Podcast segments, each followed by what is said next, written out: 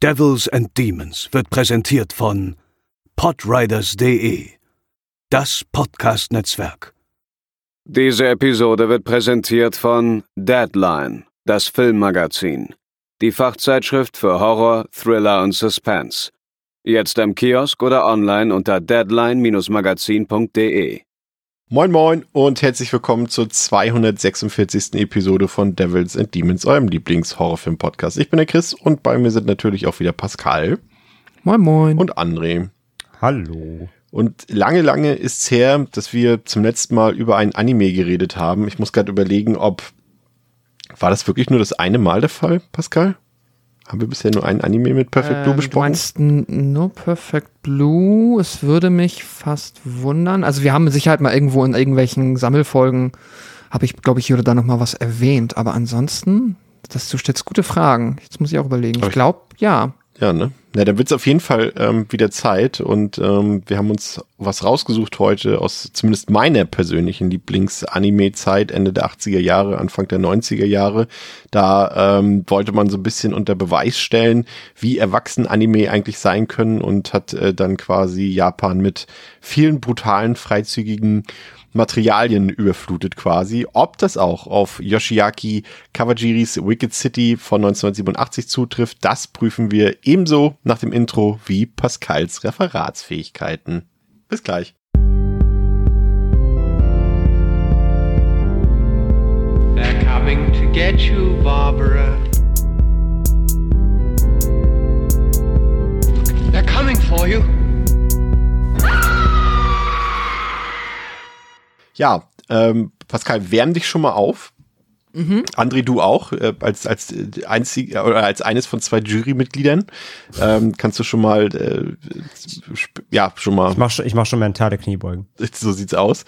Ähm, ja, äh, gutes Thema eigentlich, Anime, ne? Ähm, ich weiß gar nicht, äh, bei Pascal weiß ich ja, du bist ja ohnehin regelmäßiger Anime-Zuseher. André, wie sieht's bei dir aus? Ich glaube, äh, bei dir trifft man damit ja eigentlich auch in der Regel einen Nerv, oder? Ähm, an sich auf jeden Fall. Ich bin halt relativ selektiv. Ähm, mir gefällt nicht alles im Anime-Bereich und also bei gerade bei Serien oder halt irgendwie Reihen bin ich immer so, da gucke ich rein, das muss mich schon direkt irgendwie catchen, mich darf dann wenig nerven. ähm, ich habe ich hab oft Probleme, wenn es zu drüber wird und es aber nicht im, in den Kontext passt und so. Also ich bin da sehr selektiv, aber generell auf jeden Fall ähm, mag ich Animes sehr gerne. Aber ja, bin da eben sehr ausgewählt unterwegs. Ich mag es immer, wenn es ein bisschen, also ist jetzt auch kein Wunder, ne? Also bei, beim Horrorfilm-Podcast. Ja klar, lieber ein bisschen düsterer genau, und ein bisschen ernster, die, genau. Genau, so, so, so, weiß nicht, ob ihr so Tokyo Ghoul und Psychopaths und so, das waren noch die letzten, so die ich mhm. geguckt habe, bis ich dann jetzt wirklich einen riesigen Break gemacht habe, quasi, weil ähm, ja, es war dann, ist eben, also bei André, du, du weißt es, also wir drei wissen es, glaube ich, sehr gut, dass Serien ohnehin jetzt nicht unser absolutes Steckenpferd sind. Ja, ähm, lieber Filme halt, ja. Lieber Filme und das ist dann, dann doch irgendwie ganz schön zeitintensiv, wenn man da irgendwie so viele Serien irgendwie oder Shows nachgucken muss. Aber da mag ich dann doch lieber ein paar Einzelfilme und das passt ja heute auch ganz gut zu unserem Thema, obwohl man da ja mhm. natürlich auch sehr tief einsteigen kann ins, äh, nee, ins Bienennest nicht, wie sagt man? Weder noch. Äh, ins Wespennest. Ins Wespennest. Achso, okay, das geht sogar. Wobei einsteigen auch, glaube ich, nicht. Nein, nee. ich weiß es nicht. du, du, möcht, du möchtest ins Anime-Wespennest stechen, so wolltest du sagen. Ja, das, das, ja. Danke für den Rettungsversuch. Ähm, unser heutiger Film Wicked City, der im Originaltitel Yoju Toshi heißt, äh, wie gesagt aus dem Jahre 1987, der hat auf Letterboxd eine Durchschnittswertung von 3,2 von 5, auf der IMDb eine 6,7 von 10. Der Film ist mittlerweile, wenn ich mich nicht ganz irre, ich bin mir ehrlich gesagt nicht sicher, weil es keinen deutschen Release gibt, soll wohl angeblich ab 16 oder 18 mittlerweile freigegeben sein, äh, wurde 1995 indiziert und ähm, 2020 dann vom Index gestrichen. Film läuft 82 Minuten und die, wenn ihr den Film sehen wollt, ähm, generell ist, glaube ich, auch für diese Anime-Zeit, also wie gesagt, Ende 80er Jahre, Anfang 90er, äh, kann man durchaus mal YouTube empfehlen. Da findet man eigentlich sehr, sehr viel Kram ungeschnitten, auch zumindest äh, mit dem englischen Dub äh, drüber, äh, kann man sich da angucken, weil es doch schon alles sehr pricey ist, das Thema. Das ist ja ohnehin Anime im Regal stehen haben, André, ne? Mhm. Ich glaube, oder Pascal, das ist, glaube ich, so mit das Schlimmste, was man sammeln kann, um arm zu werden, irgendwie, wenn irgendwie so gerade in Deutschland die VÖ-Politik, wenn du eine, eine neue Show hast und dann kommen fünf Volumes raus von einer Serie und jedes kostet irgendwie 30, 35 Euro und dann bezahlst du für eine ganze Serie irgendwie 20 Folgen am Ende irgendwie fast 200 Euro. Ähm, Ganz so schlimm ist es jetzt hier bei Wicked City nicht, aber auch hier ist, glaube ich, der, wenn man es im Regal haben will, der günstigste Weg, ähm, die Doppel-Blu-ray aus UK sich zu schnappen. Ähm, das ist äh, auf der einen ist es Wicked City drauf und auf der anderen Demon City und selbst das kostet dann trotzdem immerhin 25 Euro. Also wie gesagt, alles mhm. nicht so ganz billig. Aber das kennt man ja eher dem Anime-Bereich, weil da eben Lizenzen sehr teuer sind ja. und ähm, und Synchro. Genau, und dass die Preise da eben äh, meist über dem Standard liegen und höher als jetzt reguläre äh, Realfilme ähm, ist, ist, ja, das ist in der Regel Standard. Es gibt ja eine deutsche DVD von, von SP Vision, ähm, eine ältere, die ist aber auch komplett vergriffen, die kriegt man eigentlich nirgendwo mehr. Die hat halt auch eine 16er Freigabe. Also von daher, ähm, ich glaube schon offiziell, die ist von 2007. Nee, dann muss ähm, die aber gekürzt sein. Die ist uncut wohl. Aber, aber der war bis 2020 auf dem Index, der Film. Deswegen weiß ich halt, ich, ich wollte mich gerade noch dazu addieren. Ich weiß aber nicht so richtig, ob die wirklich, äh, ist das, ob das vielleicht ein Bootleg ist, ist laut UFDB nein. Laut UFDB ist die ungekürzt ab 16, aber es würde halt nicht zum da noch angehaltenen Indizierungsstatus passen. Von daher bin ich vorsichtig mit der Aussage. Aber die gab es jedenfalls, aber die kriegt hm. man noch nirgendwo mehr, die ist out of print. Ja. Ja.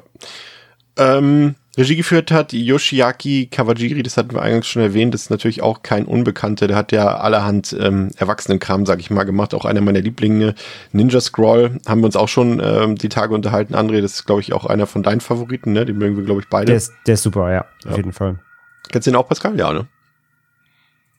Ich bin der Meinung, ich habe den mal gesehen, aber ich wüsste es jetzt ehrlicherweise nicht. Ja, Vampire Hunter D hat er noch gemacht und vor allem äh, dürfte er dann noch so ein bisschen spät äh, Berühmtheit erlangt haben, weil er ja natürlich auch seinen Teil zu Animatrix ähm, beigetragen mhm. hat. Das war ja quasi die Anime-Anthologie im, im, im Fahrwasser oder im Zuge vom, vom, vom Matrix-Hype damals und das ist ja auch, äh, habt ihr das mal gesehen? Das, der soll ja, ich, ich, dann könnt ihr was dazu sagen. Ich habe nur gehört, es soll sehr, sehr unterschätzt sein und dass heute der Stellenwert äh, dieser Anthologie deutlich höher ist als damals äh, zu Release-Zeiten. Könnt ihr das irgendwie bestätigen? Ich habe die halt auch wirklich seit dem Release kommt nicht mehr gesehen, glaube ich. Ähm, die, war auf, die war auf jeden Fall ordentlich. Äh, ich glaube, sie, ich würde mal jetzt behaupten, ohne sie, wie gesagt, jetzt nochmal gesehen zu haben, dass sie nicht gut gealtert ist. Weil das stammt, da war halt teils auch, ähm, das war halt so eine Mischung aus CG und, mhm. ne, also diverse Animationsstile. Und ich vermute mal, dass da manche Episoden nicht so gut gealtert sind, rein was die Technologie angeht ähm, weil das so auf dem, also auf dem, ja, auf der Kippe war, so zwischen, weißt du, wir, wir haben ja auch hier viele mhm. Filme schon aus dieser Ära besprochen. Wir wissen, dass die Computereffekte aus dieser Zeit immer nicht äh, die besten waren oder aus heutiger Sicht eben doch teilweise sehr aus dem Rahmen gefallen und ähm, teils auf, auf, diesen, auf dieser, auf dieser Graf, auf diesem Grafikstand basieren ganze Episoden. Deswegen, ich würde sagen, die ist nicht gut gealtert, aber rein von der Inszenierung, damals von der Story, und was die halt ähm, rund um dieses Matrix-Universum gemacht haben, ist halt wie ein bisschen heute das, was Star Wars macht, ne? Mit Star Wars Visions oder sowas. Die haben halt einfach irgendwelche random Stories oder ich würde es fast so ein bisschen, man könnte es auch fast so ein bisschen mit Love, Death and Robots vergleichen. Mhm. So in die Richtung sollte das ja gehen. Einfach Stories aus der Welt erzählen, ähm, die aber völlig losgelöst sind, so in vielen Teilen. Wobei es gab ja so, glaube ich, sogar ähm, es gab ja Episoden, wo auch Neo und so dabei waren, weil Reeves und Co. haben auch ihre Stimmen teils geliehen. Aber ja, jedenfalls, ich weiß auf jeden Fall, es war cool, aber ich glaube, dass man es heute nicht mehr so gut gucken kann wie damals, ist mein, meine, meine Behauptung. Ja, ähm, Kawajiri war auch eines der Gründungsmitglieder von äh, Madhouse. Ähm, ich glaube, das mit eines der größten und bekanntesten japanischen Animations- bzw. Anime-Studios. Wir haben eben schon ein Beispiel genannt mit Ninja Scroll natürlich, aber ähm, es gibt ja, gibt's ja bis heute und da sind so viele große Anime entstanden, auch die ganzen Satoshi Kon-Filme. Wir haben ja hier, wie gesagt, Perfect Blue schon besprochen, aber auch Paprika, Tokyo Godfathers, Millennium Actress, so eine Sachen sind damit bei, Trigun. Also unendlich viele äh, große, bekannte, natürlich auch ein paar weniger bekannte Filme und Serien. Ähm, da kann man sich auch austoben. Ich glaube, es ist schon so ein bisschen, Pascal, ich will jetzt nicht sagen, vielleicht ein Qualität, Qualitätsmerkmal, aber eine gewisse ja, eine gewisse Stilistik bekommt man mit Madhouse eigentlich immer geliefert, wenn man sich von denen was anguckt, ne?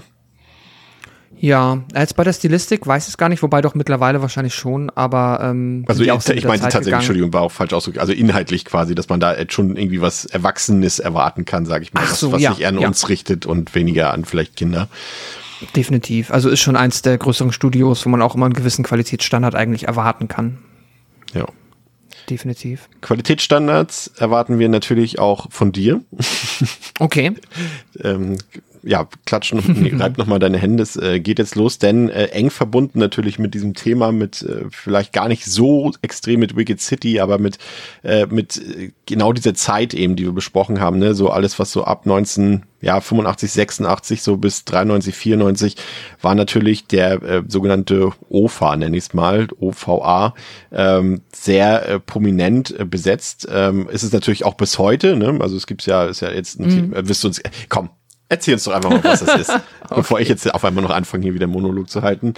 Ähm, gerne dein vorbereitetes Referat an die äh, ZuhörerInnen, die letzte Woche nicht dabei waren. Ähm, Pascal hat von André und mir den Auftrag bekommen, ein äh, Schulreferat zum Thema OVA ähm, vorzubereiten. Und ähm, wir hören uns das mal an. Ihr könnt es dann online, wir machen da bestimmt ein paar Umfragen zu allen möglichen Sachen. Wir- wir- Ja, das präsentiert, sprachlich, äh, inhaltlich geprüft. Machen wir ganz viele Twitter-Umfragen zu, damit das äh, auf Herz und Nieren geprüft ist. Let's go. Fantastisch. genau. Ja, Jetzt mein lachst du noch. Referat. Ja, noch lache ich. Mein Referat zum Thema äh, der Anime OVA oder OVA Boom in den 80ern und frühen 90ern. Genau. Vorab mal ein kleiner Disclaimer. Äh, ich, ja, wir haben es ja geklärt schon, ich bezeichne mich zwar auch irgendwo als Anime-Fan, gerade in Bezug auch auf die Ära, die ich jetzt gleich erläutern werde, aber es ist bei mir auch nur ein Hobby unter vielen und somit bin ich definitiv in keinster Weise irgendwie ausgewiesener Experte und möchte das hier einmal nur erwähnen, damit kein falscher Eindruck entsteht.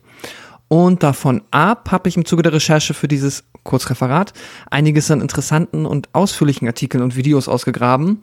Wenn du das als Lehrer gestattest, würden wir die in den Shownotes verlinken. Ich, ich sag mal jetzt Herr Fink, Herr Lehrer. ähm, dann können interessierte HörerInnen sich da noch weiter ins Thema einarbeiten. Genau. So, bevor wir in das eigentliche Thema richtig einsteigen, möchte ich nur vorab ein paar Vokabeln und Begrifflichkeiten erläutern, damit auch wirklich alle HörerInnen abgeholt sind, die sich vielleicht noch nicht bei Anime, aber dann schon beim besagten Begriff OVA oder OVA fragen, wovon hier eigentlich die Rede ist. Erst einmal Anime. Der Begriff Anime beschreibt im Japanischen jegliche Form von japanischen, aber auch internationalen Animationsmedien. Im westlichen Kulturkreis, also in unseren Sphären, wiederum wird der Begriff in den meisten Fällen ausschließlich für Animation benutzt, die in Japan produziert wurde oder zumindest einen markant ähnlichen Stil aufweist.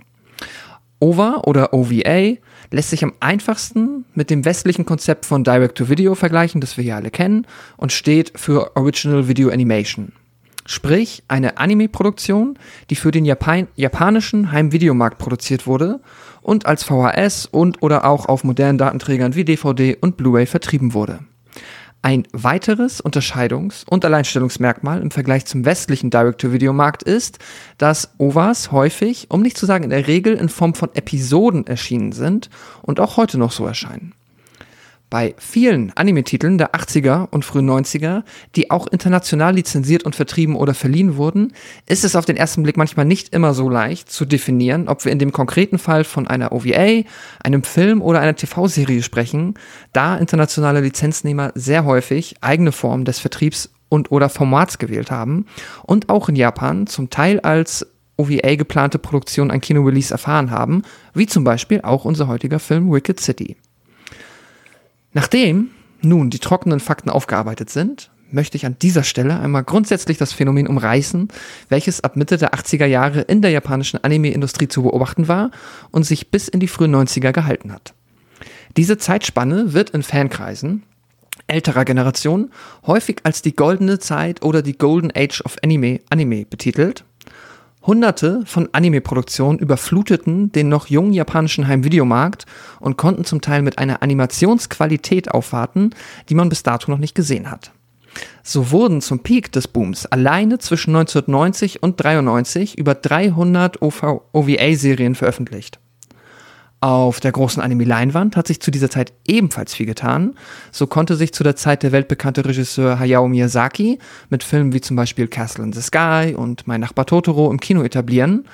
Und die 1988 im Kino veröffentlichte Manga-Adaption von Akira hat japanische wie westliche Fans des Mediums ob der opulenten Animationsqualität begeistert und wurde zu einem der meistzitiertesten Filme überhaupt. Auch inhaltlich wurde insbesondere in OVAs Themen aufgegriffen, die man gerade im westlichen Raum gemeinhin nicht mit dem Medium der 2D-Animation in Verbindung gebracht hätte, da sie in der Regel auf eine eher erwachsene Zielgruppe zugeschnitten und fürs japanische Fernsehen weniger geeignet waren. So sind zu dieser Zeit sehr viele Sci-Fi, Erotik, Action, aber auch vor allem Horror-Animes entstanden, die zum Teil bis heute von vielen AnhängerInnen des Japan der japanischen Animationskunst, aber auch FilmliebhaberInnen generell als Klassiker angesehen werden.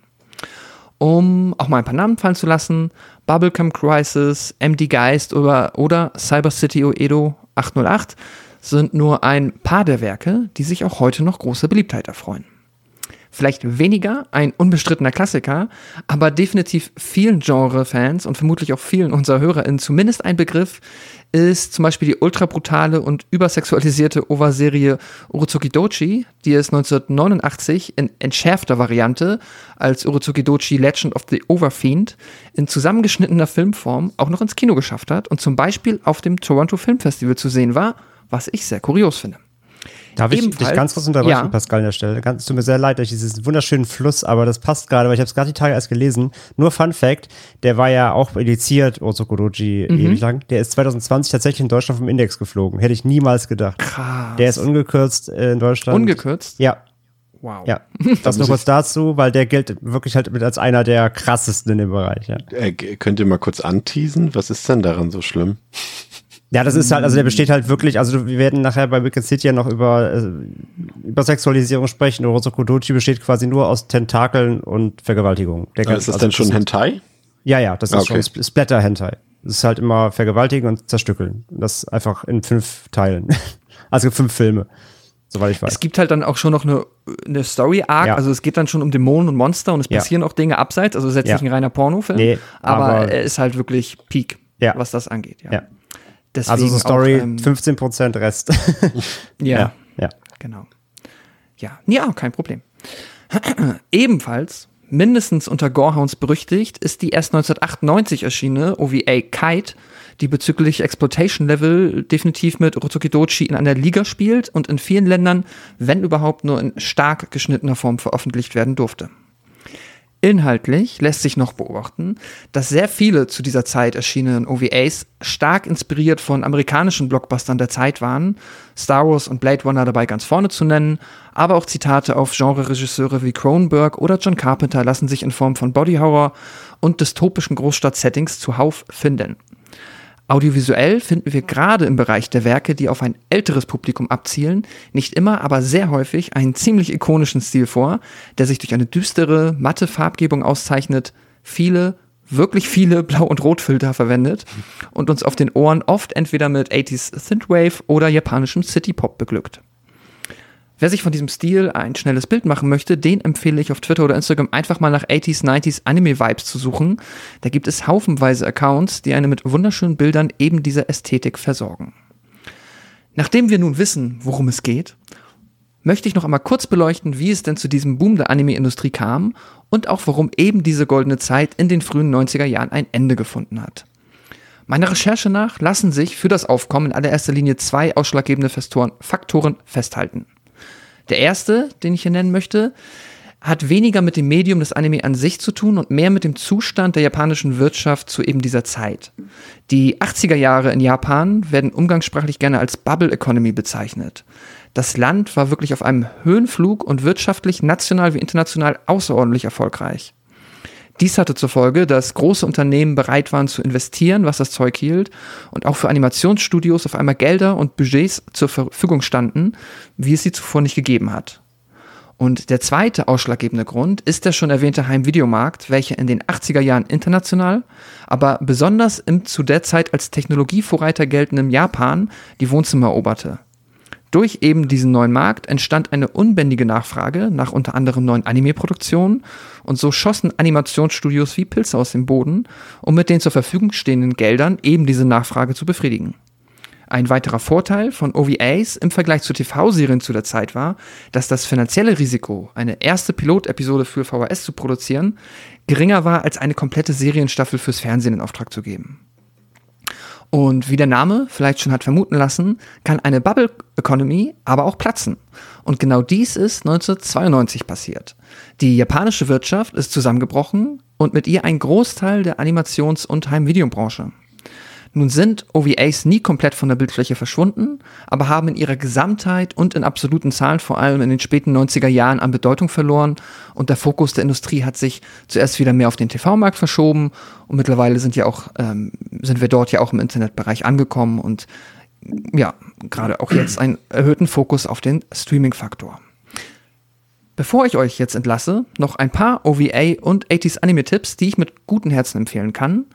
Vom gleichen Regisseur gedreht wie Wicked City und dem erwähnten Cyber City Uedo, Yoshiaki Kawajiri, wurde 1988 auch Demon City Chunjuku veröffentlicht. Chris hat es eben erwähnt in der Doppelbox, den ich sehr gerne mag und der laut Letterboxd auch von Kollegen André Hecker gut geschätzt wird. äh, ebenfalls von Kawajiri gedreht sind auch die beiden OVAs Goku Midnight Eye 1 und 2 ein Polizeidrama aus der nahen Zukunft, welches überzeichneter 80er kaum sein könnte. So trägt unser Polizeiprotagonist ein Jackett und eine Krawatte, darunter aber kein Hemd, sondern nichts als nackte Haut und Muskeln. Fantastisch. Abschließend noch ein Filmtipp, der zwar fürs Kino und nicht als OVA produziert wurde, aber audiovisuell einfach extrem den Geist der Zeit verkörpert. Golgo 13, The Professional aus dem Jahr 1983. Ein Auftragskiller mit dem Namen Golgo begibt sich auf heikle Killermissionen und hat dabei in alter James Bond-Manier allerlei erotische Techtelmechtel unterwegs.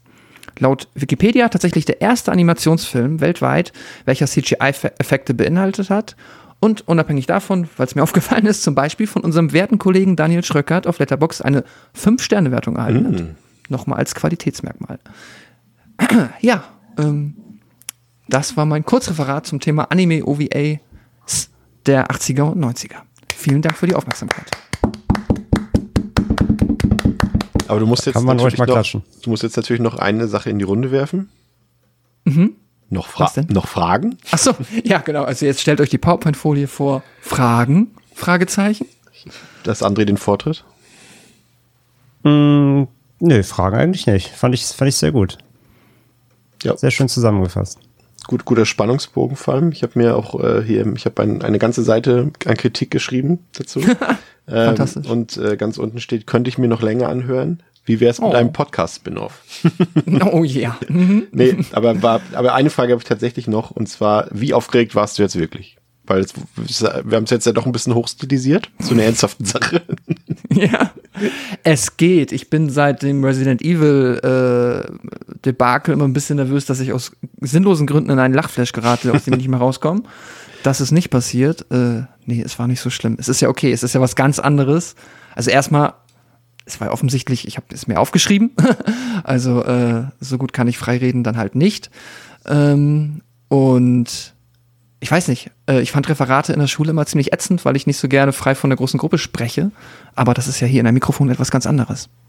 Aber du hast tatsächlich, also zum einen hast du, glaube ich, äh, ich glaube, wir, wir müssen einfach tatsächlich auch wirklich häufiger Anime, glaube ich, auch besprechen hier einfach, weil wir das, äh, also Shame on Us auch doch irgendwie doch ganz schön übersehen haben, weil es gibt ja äh, wirklich genug Horrormaterial in dem Bereich. Es sind ja nicht nur alte Animes, es gibt ja auch neue, die das äh, durchaus äh, ähm, behandeln oder beinhalten. Und wenn es nur Thriller sind, ich meine, Perfect Blue ist ja nun wirklich das beste Beispiel. Also äh, ganz klar, aber ich musste auch, also erstmal, ne, also der Vortrag war super aus meiner Sicht, ähm, das äh, ganz klar.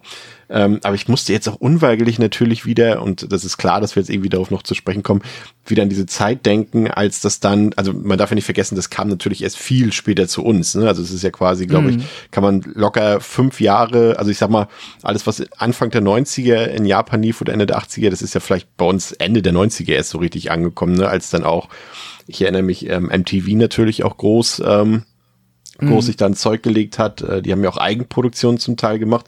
Ich glaube, war nicht sogar, ah, wie hieß das denn noch, was die mit Charlize Theron dann später äh, verfilmt haben? Ähm, Ian Flux, das war, glaube ich, sogar MTV Eigenproduktion, dieses ähm, Anime-mäßig. Ähm, aber die haben natürlich auch sowas wie Visions of Escaflowne und sowas, alles mögliche gezeigt. Und natürlich Golden Boy, ne? Also ähm, noch Auch eine OVA. ja.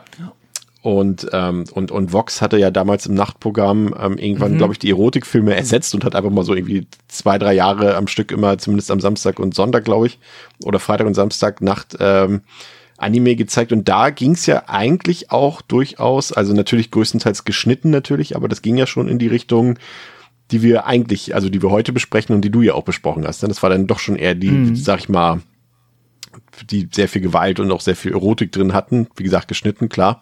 Aber äh, da habe ich dadurch erfahren, okay, da gibt's, äh, ich sag mal so, als ich das angefangen habe zu gucken, da gibt's Trickfilme. Oh, lieber Scholli, also. Ja, diese, diese Vox-Nächte, die waren legendär. Ja. Ähm, ich, da, zum Beispiel der eben erwähnte Kite von 98, der lief auch auf Vox mitten in der Nacht, was halt eigentlich, also jetzt wirklich nicht fürs TV gedacht ist, aber natürlich halt todesgeschnitten. Ja. Ja. Trotzdem hatte ich dann den einen Kumpel in der Klasse, der halt einen Videorekorder hatte, noch zu der Zeit, immer drum gebeten, auch ein guter Freund, äh, ob er nicht immer diese Vox-Nächte irgendwie aufzeichnen kann, weil ich nicht so lange in der Regel irgendwie zu Hause die gucken kann. Und dann haben wir immer was, manchmal ein bisschen unangenehm war, uns irgendwann dann am Wochenende nachmittags bei ihm getroffen und zusammen einfach diese äh, Anime-Nächte bei ihm äh, ja nachgeguckt, was halt so, wenn man 13 ist, irgendwie cool ist, wenn man irgendwas Brutales guckt, aber dann bei den äh, dann doch sehr expliziten Sexszenen ja. auch mal unangenehm werden kann. Das aber ja, so haben wir quasi Vox wieder zu unserer OVA gemacht. Das waren auch wirklich die Sachen, wo ich nachts dann immer so ähm, die geguckt habe. Also ich, ich bin dann immer heimlich, immer, äh, was heißt heimlich, meine Eltern hat es jetzt nicht so interessiert, bin dann einfach immer länger wach geblieben und es war ja teilweise morgens um zwei, drei oder vier und äh, habe dann aber immer geguckt mit der Fernbedienung in der Hand und dem Powerknopf direkt am Daumen sozusagen, dass wenn jemand irgendwie ja, doch noch in, in, die Küche geht, also was direkt neben meinem Kinderzimmer war, dass ich sofort ausschalten kann, weil mir das super unangenehm war, was da gezeigt wurde. mhm. André, war das bei dir auch so? Oder warst du da direkt, ach, Nee, ich habe immer mit meinen Eltern OVA geguckt. nein, nein, nein, natürlich genau, genau so. Äh, war auch die, die Vox-Nächte waren meine erste Anime-Berührung, wenn man, wenn man für sowas wie ähm, sowas wie Dragon Ball Z irgendwie im RTL 2 Vorabendprogramm, wobei die war selbst die waren ja geschnitten. Ja. Aber auf jeden Fall die düstereren oder ja, erwachseneren Sachen waren auch definitiv die, die Vox-Nächte, ja, wo ich auch irgendwie, was alles lief, ey, von MD Geist bis, keine Ahnung, Plastic Little, ähm, so viel Kram, ja schon echt, schon echt krass. Das krasseste war, als ich dann, ich war ja riesiger Street Fighter Fan, also bin ich ja bis heute, aber äh, war natürlich auch damals durch Super Nintendo und so weiter. Und als dann auf einmal da ein Anime von Street Fighter lief und es war ja dieser äh, Street Fighter The Movie, The Animated Movie, glaube ich, der ist ja auch wirklich gut. Also das ist ja kein, kein, nicht irgendwie so diese Lizenzverwurstung irgendwie, wie man sie ja auch häufig kennt, auch im Anime-Sektor, sondern der war, ist wirklich gut und auch super brutal teilweise. Und ich dachte so, wow, das ist genau das. Ich hab, hatte vorher schon den Street Fighter-Film mit, mit Jean-Claude Van Damme gesehen und dachte mir so, hä, die haben hier so eine Vorlage, die zeigen doch als Anime, wie das geht, dass man einfach die Kämpfe zeigt hauptsächlich so und warum der mhm. richtige Film das nicht geschafft hat irgendwie. Aber das war so, das waren teilweise Sachen, da waren, also da ist auch, glaube ich, bei vielen auch eben einfach diese, diese Begeisterung für, für Japan oder für japanische Kultur entstanden, Pascal, ne?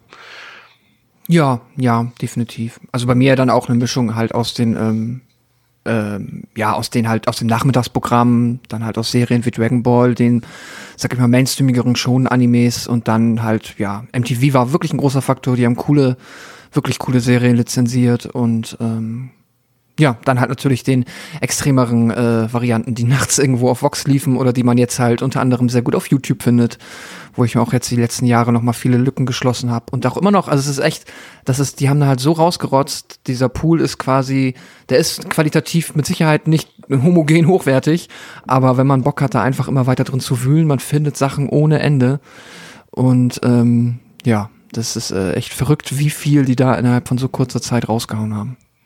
Ich tue es jetzt nur sehr ungern, aber ich muss es machen und das ist jetzt vielleicht doch echt ein bisschen fies, aber ähm, ich habe eine Inhaltsangabe geschrieben zu, ja. zu dem Film. Äh, Pascal, möchtest okay. du die bitte vortragen? ja, das kann ich machen. Wicked City. Was nur die wenigsten Menschen wissen, ist, dass neben unserer gewöhnlichen Welt der Menschen auch eine weitere Dimension existiert, die von Dämonen bevölkert ist. Diese Dimension wird auch Black World genannt. Damit sich Menschen und Dämonen nicht pausenlos bekämpfen, wurde bereits vor Jahrhunderten ein Friedensvertrag zwischen beiden Welten geschlossen. Das ist letztlich nicht immer harmonisch, funktionierte aber bis dato. Um diesen Status quo aufrechtzuerhalten, gibt es Geheimagenten, die sogenannten Black Guards. Und die bekommen es nun mit einer radikalen Gruppe aus der Black World zu tun, die so gar nichts von der Gleichberechtigung zwischen Dämonen und Menschen hält, da in ihren Augen die Menschen in jeglicher Hinsicht komplett unterlegen sind. Warum sich also einordnen? Taki gehört der menschlichen Seite der Blackguards an. Er trifft sich seit einigen Wochen mit einer Frau namens Kanako und hat regelmäßig Sex mit ihr. Während es nach einem Barbesuch wieder zu einem gemütlichen Stündchen kommen soll, entpuppt sich Kanako als Dämonin in Spinnenform, die den radikalen Blackworld-BewohnerInnen angehört. Nachdem sie sich das Sperma von Taki genommen hat, aber am Mordversuch an Taki scheitert, verschwindet sie in die Nacht. Am folgenden Tag erhält Taki den Auftrag, den 200 Jahre alten Perversling Giuseppe gemeinsam mit einer Agentin aus der Black World zu beschützen. Giuseppe ist in großer Gefahr, denn er hat damals den Vertrag zwischen der Menschenwelt und der Dämonenwelt unterzeichnet. In Begleitung von Taki und seiner neuen Partnerin Maki kommt Giuseppe in einem Hotel unter, das von spirituellen Barrieren umgeben ist, als Schutz vor den radikalisierten Dämonen. Doch vor Angriffen hält das nicht zurück. Und so kommt es zu einem Gefecht, währenddessen Giuseppe sich aus dem Hotel schleicht und flieht. Zunächst gönnt sich der Lustkreis eine seifige Massage in der Hoffnung auf ein Happy End, doch die Masseurin entpuppt sich ebenfalls als feindlich und versucht sich Giuseppe einzuverleiben und auszusaugen. Doch Taki und Maki können den Kreis retten. Unterwegs wird Maki dann von einem Tentakeldämon angegriffen. Taki muss sie zurücklassen und bringt Giuseppe in ein geschütztes Krankenhaus. In der Zwischenzeit versucht Mr. Shadow, der Anführer der Gruppe der Radikalen, Taki dazu zu bewegen, Maki aus den Fängen des Tentakeldämons zu befreien. Taki verfolgt Shadow in ein Gebäude und muss mit ansehen, wie Maki von mehreren Männern vergewaltigt wird. Taki tötet die Radikalen und schafft es auch, den Anführer zu verletzen. Während sich Taki und Maki auch emotional näher kommen, wird klar, dass nicht nur Giuseppe Ziel der finsteren Dämonen im Ziel der finsteren Dämonen steht, sondern auch die beiden, da sie für das Zusammenleben und Verschmelzen der beiden Welten stehen. Takis Boss hält diesen nicht mehr für seriös genug, um den Job sachlich auszuführen und entlässt sowohl ihn als auch Maki von ihren Tätigkeiten. Vor einem erneuten Angriff von Spinnenfrau Kanako schützt das Weib aber weiß Gott nicht. Zum Glück wird diese von einem Blitz getötet. Genau der richtige Zeitpunkt für eine Liebesnacht von Taki und Maki. Es kommt zum großen Showdown, bei dem sich herausstellt, dass Giuseppe wirklich nicht das Ziel der Angriffe und Bedrohung war. Vielmehr sollte dieser die ganze Zeit über Taki und Maki beschützen. Die beiden würden für den Fortbestand des Friedens essentiell sein, als erstes weltenübergreifendes Paar mit weltenübergreifenden Kindern. Halb menschlich, halb dämonisch. Und so obliegt es am Ende auch Maki, Dämonenan Maki, Dämonenanführer Shadow zu besiegen, da sie durch die Liebesnacht und Paarung mit Taki enorm an Kraft gewonnen hat. Der Frieden und die Liebe siegt. Es kann zu einer weiteren Friedenszeremonie kommen. Taki bleibt den Blackguards erhalten und schützt fortan beide Welten sowie Frau und Kind. Ich, es war, ich glaube, das war die schwierigste Inhaltsangabe, die ich bisher äh, gemacht habe, weil das bei Anime teilweise echt gar nicht so einfach ist, äh, gerade wenn man den irgendwie äh, ähm, ähm, ähm, im Originalton guckt und dann ähm, mm. englische Subs dazu hat und das auch teilweise, das, da werdet ihr mir wahrscheinlich recht geben, auch immer die Übersetzung, na ja, da wird sich oft auch manchmal ein bisschen was dazu ausgedacht oder was weggelassen, was eigentlich in der Story drin ist, in den, in den, äh, in der Übersetzung. Und das ist, finde ich, manchmal ganz weird irgendwie. Ja, die Lokalisierungen sind da wirklich manchmal Hit and Miss. Ich, mir ist doch zum Beispiel während des Guckens jetzt überhaupt nicht so sehr aufgefallen wie in der Inhaltsangabe, dass sie halt Taki und Maki heißen. Ja, was natürlich ja stimmt, das echt, ist echt, echt ja. dämlich klingt. Ja, ja, ja. Aber das Ja. hast du dann ja auch wieder immer äh, mit der mit der Sache, dass ja der der japanische Familienname quasi ja eigentlich wie ein Vorname gesprochen wird, glaube ich, ne? Also dass die quasi der Name, der vorne steht, der Mhm. wird ja in der Regel, wenn die sich anreden, nicht benutzt. Und ähm, äh, so ist es ja auch bei Giuseppe, der hat ja auch, glaube ich, äh, der wird ja im Film eigentlich auch meistens anders genannt. Oder zumindest er wird Giuseppe in dem Film, glaube ich, genannt, aber in den ganzen Texten dazu nennen sie ihn dann. Er hat das so einen komischen Nachnamen, wie ist er denn noch? Ähm, helft mir Kannst doch mal. sagen. Äh, Ja, Ma Maillard oder so. Ja, genau, Maillard. genau. Und und äh, das ist, war jetzt in in in, in der englischen Synchro irgendwie, glaube ich, gar nicht der Fall. Haben sie ihn immer Giuseppe genannt, aber schwamm drüber. Ähm, ja, ähm, ich muss sagen, dass das äh, schon irgendwie der Anfang des Films, äh, falls ihr euch erinnert, ihr habt den ja auch frisch nochmal geguckt. Genau das ist auch, was du vorhin schon beschrieben hast, Pascal. Ne? Also du hast hier so ein Panorama auf die Stadt, du hast so einen Offsprecher, der was dazu sagt, du hast diese leicht bedrohliche, mystische Synthi-Musik oben drüber. Da war mir irgendwie schon klar, das muss ziemlich gut werden, dieser Film, ne? All das, was das so symbolisiert, irgendwie so diesen Neo-Noir-Charakter, Blade Runner ist da ganz viel drin. Ich glaube, wenn du, was ich vorhin gesagt habe, Psychopath wäre, glaube ich, auch so ein aktuelleres mm. Beispiel, was so dis, diese Stilistik so ein bisschen aufgreift. Aber auch ähm, äh, Kojimas ähm, hier, ja, wie heißt das Spiel noch? Das ist sein, sein ähm, Adventure von damals, Snatcher, ne?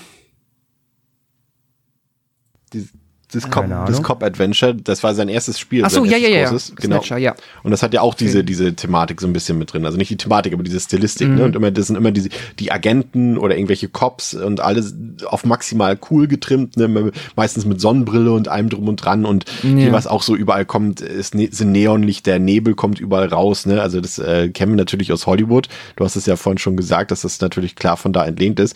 Aber da muss ich sagen, da habe ich sofort gedacht, okay, hier fühle ich mich zu Hause. Das ist genau das, was ich irgendwie mag. Und muss sagen, gerade diese Stimmung, André schafft dieser Anime irgendwie sehr gut aus, äh, ich hätte mal gesagt, aufs Papier zu bringen, auf die, äh, in dem Fall ja auf den Fernseher zu bringen. Äh, durchaus, ja, ja, auf jeden Fall. Also die ganze, die ganze Stimmung und damit auch einhergehend halt das ganze, das ganze Art Design ist schon, ist schon sehr, sehr, sehr, sehr geil und sehr, sehr düster und gritty und ähm, ge gefühlt wird's ja auch in dieser, in dieser Wicked City äh, nie Tag. Es ist irgendwie immer alles ja, super ja. dunkel und, und, äh, und neblig und undurchsichtig. Ja, ja, komplett. Also die Atmosphäre will der Film ja auch von vornherein direkt aus versprühen, so dass hier dass wir uns in einer Welt befinden, in der jetzt nicht, ja, in der es im Grunde kein Happy Peppy gibt, sondern irgendwie ähm, Giuseppe. Und selbst wenn es ist, ja, der macht sich happy peppy. Und selbst wenn es das gibt, sehen wir es halt nicht. Wir, also wir, wir befassen uns mit Charakteren, die ja auch vielleicht so ein bisschen neben der Alltagsrealität eben sich bewegen und Dinge vielleicht auch sehen und wissen, die eben andere normale Bürger nicht sehen und wissen. Und ähm, genau, und in dieser, in diesem Zwielicht, sag ich mal, bewegen wir uns halt mit den Charakteren. Und das fängt der auf jeden Fall sehr gut ein, ja. Ja, da genau diese, diese verrauchten Bars, das Nachtleben, genau wie du schon sagst. Und äh, das äh, versetzt dann irgendwie schon nach wenigen Minuten in die richtige Stimmung. Ich muss auch sagen, ähm, Pascal hat ja ein bisschen vorhin schon was dazu gesagt, zu der visuellen Gestaltung von den meisten OVAs irgendwie, aber äh, hier fällt das auch nochmal besonders auf, natürlich das Coloring irgendwie. Das ist irgendwie sehr ja, ich will jetzt nicht sagen, weil das ist immer ein blödes Beispiel, weil immer wenn wir über Farben reden, reden wir automatisch gleich über Argento oder sowas. Aber ihr wisst, wenn ich, wenn ich Argento-Stilistik mm. sage, sofort, was ich meine. Ne? Das ist immer so ganze Szenarien halt in einen Farbton oder ganze Settings in einen Farbton getaucht sind. Ne? Das hier zum Beispiel, wenn es dunkel ist, dann ist es halt irgendwie so, hat es so diesen Blue Moon-Charakter überall. Ne? Das ist alles schön blau mm. ausgeleuchtet oder eben äh, gibt's äh, gibt's ein paar Szenen, die komplett in Pink gehalten sind oder in Rot. Und dazu eben äh, ganz essentiell würde ich auch sagen, äh, einfach Spiel mit Licht und Schatten, ne? weil äh, Pascal, die Animationen sind ja, also wenn wir das jetzt mit heute vergleichen, ne, sind ja zum Teil durchaus mhm. noch, ja, ich will nicht sagen, ich weiß nicht, wie man es jetzt technisch ausdrückt, aber jetzt nicht mit so vielen Bildern pro Sekunde gestaltet, so äh, Frames könnte man vielleicht auch sagen, Frames per Second ja. so in Art. Ja, ist halt immer so ein bisschen, da ist halt dann die japanische Tricktechnik einfach, wird dann immer sehr pragmatisch und ich sage jetzt einfach mal smart eingesetzt weil wenn man das jetzt mal als, sag ich mal, unbedarfter Mensch irgendwie mit einer, mit einem richtigen Disney-Film oder so vergleicht, wo halt eigentlich alles und jede Bewegung komplett durchanimiert ist, dann hast du hier, sag ich mal, abseits der großen Set-Pieces, die auch hier in dem Film, finde ich, ja krass sind. Also du hast dann ja auf einmal echt aufwendige, ultra aufwendige Body-Horror-Animationen oder so. Aber jetzt in den normalen Dialogszenen, wenn die am Anfang in der Bar sitzen, dann hast du ganz oft, du hast dann immer halt einen Hintergrund, der gemalt ist, dann hast du davor halt die in Anführungszeichen animierten Figuren, die aber einer Regel sich oft gar nicht bewegen und du hast nur die Lipflaps, also die, der Mund, der sich bewegt und die Kamera ist dann halt, um halt das quasi animiert aussehen zu lassen, fährt dann halt drauf zu oder fährt runter, bewegt sich irgendwie übers Bild. Da wird dann halt ganz, ganz viel ähm, einfach, wie sagt man, ja, sparsam mit den Ressourcen umgegangen, um halt, ja, sich dann quasi, um irgendwie eine stimmungsvolle Ästhetik zu schaffen, aber halt die können einfach, es war halt einfach nicht möglich, alles auf dem Level zu animieren. Deswegen, ja, hast du dann stellenweise, genau, relativ viele eigentlich stille Bilder, die halt durch Tricks so gestaltet sind, dass man schon noch das Gefühl hat, man guckt einen Animationsfilm. Du hast ja fast, äh, also dadurch entsteht ja auch irgendwie so ein wirklich einzigartiger Stil, irgendwie, der dann eben so, auch so seinen ganz eigenen Charme hat. Und gerade wenn dann auch so totalen oder so, so Vogelperspektiven und sowas gezeigt werden, ist dann wirklich der Detailgrad geht dann wirklich auf ein absolutes Minimum runter. Aber wie du schon sagst, dafür umso erstaunlicher, wenn dann wirklich die Highlights kommen, dann bieten die dann halt auch wirklich krasse visuelle Schmankerl, würde ich mal sagen. Ne? Also das ist schon ähm, mhm. schon gut. Und und und du hast ja vorhin auch schon gesagt, auch gerade bei der Musikal Musikauswahl, ich finde, die trägt ja auch unglaublich ähm, zur Stimmung und Atmosphäre bei. Die haben wir jetzt äh, vielleicht, ja, Synthie Wave ist, glaube ich, gar nicht so viel aus am Anfang.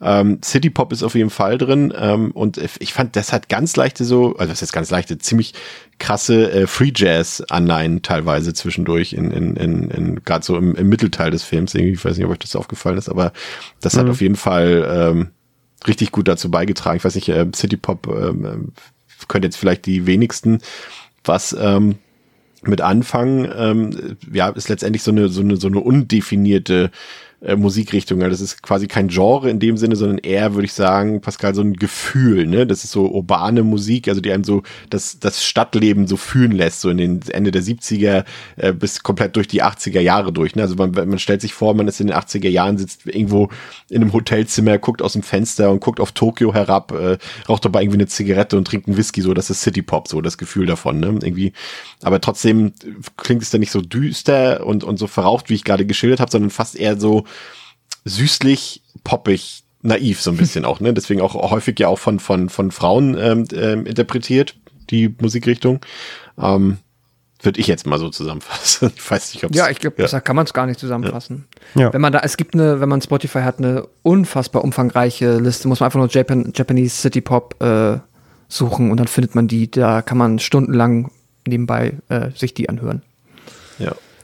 Ja, ähm, André, die, die, um mal wieder auf den Inhalt zurückzukommen, äh, wie gesagt, wir haben ja gesagt, da gibt's schon einige Set-Pieces, ne, und die haben natürlich irgendwie immer irgendwas mit Monstern größtenteils zu tun. Ne? Ich meine, die erste krasse Szene, und das ist, glaube ich, auch die, die die meisten ungeschulten oder unerfahrenen Augen dann doch uh, äh, quasi aus den aus den Augenhöhlen fallen lässt, äh, ist dann die Monsterverwandlung. Ne? Beim also Kanako und Taki, die die schlafen ja miteinander und äh, das zum einen dass das, also es ist ja nicht so eine wie sagt man, überschreitet jetzt nicht die Grenze, also es ist jetzt definitiv kein Hentai, aber man sieht eben zum Beispiel schon, und das war zumindest, wäre wär das für meinen 15, für meine 15-jährigen Augen damals durchaus was gewesen. Äh, nackte Brüste sieht man da. Ähm, oh, das klingt jetzt so, als wäre das heute nicht mehr relevant, aber ja, ähm, und, und dann verwandelt sie sich plötzlich in dieses Spinnenmonster und äh, versucht Taki umzubringen. Und das ist ja dann wirklich der, der direkte Übersprung von Sinnlichkeit und Erotik in, in puren Body-Horror, ne? Aber das ist gleichzeitig super überraschend, weil man absolut sich vorher noch nicht vielleicht damit beschäftigt hat, um was es in äh, Wicked City gehen wird und natürlich eben, wenn man bis dato davon ausgegangen ist, dass Anime irgendwie Kindertrickfilme sind, ne? Dann haut einen das schon ganz schön um, wenn man das zum ersten Mal sieht. Ja, absolut. Außerdem ist das Design halt auch geil halt von ihr und äh, wie, sie liegt ja unten, wie dann ihre Beine so länger werden, ihn so umschlingen. Das ist schon auch, äh, auch geil, geil inszeniert. Und ähm, zudem wäre also sie hat ja zwar dann nur vier Extremitäten, aber ähm, vielleicht für Spinnenphobiker auch keine, auch keine schöne Vorstellung, wenn äh, die, äh, die Geliebte plötzlich eine Riesenspinne wird. Ähm, nee, auf jeden Fall. Sehr, sehr coole Szene, super, super abgefuckt irgendwie ähm, komplett so neben der Spur eben laufend und wie du schon sagst, wenn man vorher keine Ahnung hat und selbst wenn, also kannst du schon wissen, dass es im Film um Dämonen geht, aber du ahnst ja nicht, dass sie eine ist. Ja. Da deutet ja vorher erstmal nichts drauf hin. Ähm, deswegen kommt das schon relativ, relativ überraschend und das ist richtig schön, ja, richtig schön fies und richtig schön, ja, sag ich ja, so, so, so daneben einfach, weil das ist einfach, das sind, das sind solche, solche Szenen, das sind solche Momente, die hast du halt in westlichen Dingen einfach nicht. Das ist halt typisch japanisch, ist einfach mal so gesagt. Ähm, das, das, das, das, ja, läuft halt völlig neben der Realität irgendwie. Das, äh, ja, das, das schaffen irgendwie nur die auf diese Art und Weise umzusetzen, gerade im Anime natürlich. Aber das natürlich wieder, äh, mag jetzt sein, dass vielleicht auch nur eine Behauptung von mir ist, äh, eine gehaltlose, aber das Publikum ist natürlich größer, ne? Also in Japan einfach, weil sie einfach anders mit, mit, äh, ja gut, ist natürlich auch wieder ein blödes Beispiel. Die haben natürlich auch eine ganz besondere Beziehung jetzt zum Beispiel zur Sexualität. Die haben wir, glaube ich, auch schon mal in irgendeinem, äh, in irgendeinem anderen japanischen äh, bei einer anderen japanischen Filmbesprechung hier ähm, kurz angerissen. Aber gerade was so Gewaltdarstellung und sowas angeht, da kennen die Japaner ja in der Regel nichts. Ne? Also da gibt's ja auch, glaube ich, bin mir nicht ganz sicher, aber ich glaube, Altersfreigaben sind da jetzt nicht so ähm, besonders wichtig, glaube ich, in Japan. Wie gesagt, mag auch Quatsch sein, aber ich meine, das mal gelesen zu haben. Vielleicht kann Pascal das auch gleich korrigieren. Äh, das weiß ich Okay. in Japan tatsächlich nicht. Okay, auf jeden Fall, es wird, wächst man, glaube ich, einfach ganz anders auf mit, mit, mit Gewalt und, und Pornografie in Japan als zum Beispiel im doch eher prüden äh, Amerika und ähm, dementsprechend ist, glaube ich, einfach die Zielgruppe größer. Ne? Also ich ich sag mal, wenn du sowas in, in den USA drehen würdest, dann würde, das würde ja niemand drauf kommen, irgendwie solche Sachen in, ins Kino zu bringen oder groß äh, irgendwie zu vermarkten und in Japan ne, wir wissen, wie groß der, der, der Anime-Sektor im Allgemeinen ist. Ich glaube, dass, äh, ich weiß gar nicht, die Anime dürften mehr einspielen wahrscheinlich als, als normale Live-Action-Filme in Japan, ne? Also allein wenn wir jetzt, ich glaube, Demon Slayer war, war glaube ich, der, der krasse Quotenhit in den letzten Jahren in Japan. Der Ja. hatte doch so unendlich viel Geld eingespielt, ne? Da ist das einfach, glaube ich, äh, eine ganz andere Dimension nochmal. Aber das ist hier natürlich schon, wie gesagt, nochmal was ganz anderes. Das ist schon sehr explizit und schon überraschend. Was mich noch interessieren würde, André, Ich habe jetzt gerade nochmal nachgeguckt, Ah, ja. also nur damit wir da auch wieder natürlich die volle Knowledge liefern können. In Japan gibt's die IRIN, das ist da die FSK, die äh, unterscheidet in ähm, quasi FSK 0, das ist G, das ist einfach ein G, ich weiß nicht, wofür es steht, ein G ist ab 0. Dann, dann gibt's halt PG 12, also das ist wie in Amerika das PG 13. Ähm, also Begleitung eines Erwachsenen empfohlen für Kinder unter 12 Jahren. Und ab 12 drüber kannst du machen, was du willst. Und dann gibt's noch R15 plus und R18, also ab Oh, also 15 und ab 18. Genau. Das ist aber für Filme. Und jetzt werde ich noch parallel, während du weiterredest, rausfinden, ob das auch für Animes gilt. Ich meine, es kann natürlich auch einfach sein, dass die sowas wie, wie Wicked City dann auch als G einstufen, ne? Also, das weiß Das man ja nicht. kann passieren, ja. Ja, das weiß man ja nicht. Aber okay, dann stelle ich Pascal die Frage, ähm, was natürlich auch so ein typisches Ding ist, ne? so wenn es um Agenten geht, wenn es um Ermittler geht, wenn es um Detektive oder Polizisten oder sowas gibt, dass man das auch in so einem Off-Kommentar erzählt, so ein paar Sachen, ne? dass man die Gedanken schildert von der Hauptfigur, in dem Fall von Taki und, und das Ganze hier ja auch so ein bisschen gehaltvoll klingen lassen soll. ne? Also ich glaube, wir sind uns, glaube ich, einig, dass der Film äh, vielleicht sich für schlauer und, und tiefgründiger hält, als er eigentlich ist, aber ähm, ja, dem würde ich jetzt nicht so ganz beipflichten. Also ich glaube, also hier steht der Entertainment-Faktor schon klar im, im Vordergrund, aber eben durch solche Off-Kommentare wird so, glaube ich, was Höheres suggestiert, als es eigentlich äh, suggeriert, als es ähm, eigentlich ist. Ja, ja, ich finde, das unterstreicht so ein bisschen, wie unironisch sich halt auch so der Anime zu der Zeit genommen hat. Also das ist halt, äh, ich bin vollkommen bei dir, ich würde auch sagen, da hier steht Entertainment definitiv an erster Stelle und ich assist- attestiere dem Film auch keine großartige Tiefgründigkeit oder gar noch irgendwie eine Botschaft oder so, sondern das soll, glaube ich, ein einfach wirklich von amerikanischen Noir-Thrillern, Krimis und halt dann den entsprechenden äh, Horroraspekten inspirierter Unterhaltungsfilm mit Dämonen sein. Ähm, ja, und dieser Off-Text ist ja, also jetzt einfach dann, nehme ich mal an, das Stilmittel, das halt gerade so aus dem Noir-Bereich kommt und hier finde ich aber halt wirklich gut reinpasst. Also ähm, macht dann halt die Exposition sehr viel einfacher und wir können wesentlich Ja. schneller zur Sache kommen. Und dadurch, dass du halt auch immer diese sehr langen atmosphärischen Shots hast über ähm, die, die Stadt, die dann so in diese Farben äh, getaucht ist. Äh, Das ist auch so ein Shot, den siehst du in so vielen OVAs, wenn halt irgendwer, immer der Protagonist halt im Auto über diese riesige Autobahn fährt und im Hintergrund halt die Wolkenkratzer so vorbeifahren im Parallax-Effekt. Das hast du so, so oft drin. Und das ist natürlich auch der perfekte Zeitpunkt, um dann irgendwie, äh, ja, aus dem Off dann halt ein bisschen Exposition reinzuschmeißen. Ja, ich, ich, ich würde sagen, wenn es irgendwie sowas wie ein, wie ein tiefergründiges Thema geben sollte, ist es, glaube ich, einfach, es ist letztendlich auch so ein Standardmotiv, diese verbotene Liebe. Ne? Also es ist dort ein Mensch Ja. und eine Dämonin und natürlich äh, ist das fast schon wie Romeo und Julia so ein bisschen, ne? aber irgendwie so richtig ähm, wird die, die, wird die Bedeutung dessen kommt nicht gut rüber, finde ich, weil du, weil der Film einen Fehler macht und das ist, äh, wir gehen ja gleich noch ein bisschen genau auf Giuseppe ein. Aber die Tatsache, dass du am Anfang, das, das fühlt sich ja an wie so eine, äh, im Videospiel würden wir sagen, wie so eine Begleitmission. Ne? Du musst eine, eine Figur schützen, der darf nichts passieren und du musst alles dafür tun und äh, dauernd kommen Gegner und du musst die bekämpfen sozusagen. Und Giuseppe darf in dem Fall nichts passieren sozusagen. Und dass dann später aber die Wichtigkeit von Giuseppe verrückt wird mit einem Twist, macht irgendwie die gerade die erste Stunde doch so ein bisschen seltsam, weil manche Situationen, die dort als besonders gefährlich gewirkt haben, die sind dann im Nachhinein vielleicht gar nicht so drastisch oder gefährlich wie eigentlich gedacht, ne? Und das ist dann fand ich irgendwie ein bisschen seltsam und dadurch gerät auch diese diese Liebesgeschichte so ein bisschen in den Hintergrund. Aber ähm, bist du wieder da, André? Ich bin Also wieder da. auch ge geistig. Ja, ja, ja. ja. Hast du was rausgefunden? Ja, also auch Animes fallen unter Irene. Ähm, gelten auch ganz normal als Filme. Aber Wicked City hat keine Ein Einstufung. Oh. Was immer das heißt. Entweder war es zu Vielleicht, früh oder vielleicht ist das natürlich wieder dann die und die OVE noch nachgeholt oder keine Ahnung. Aber die japanische äh, DVD hat einfach keine Also, Freigabe. Anime kann ja, Also, also es du, einfach ist, drauf. ist wie Film, aber OVE kann natürlich Video. Okay.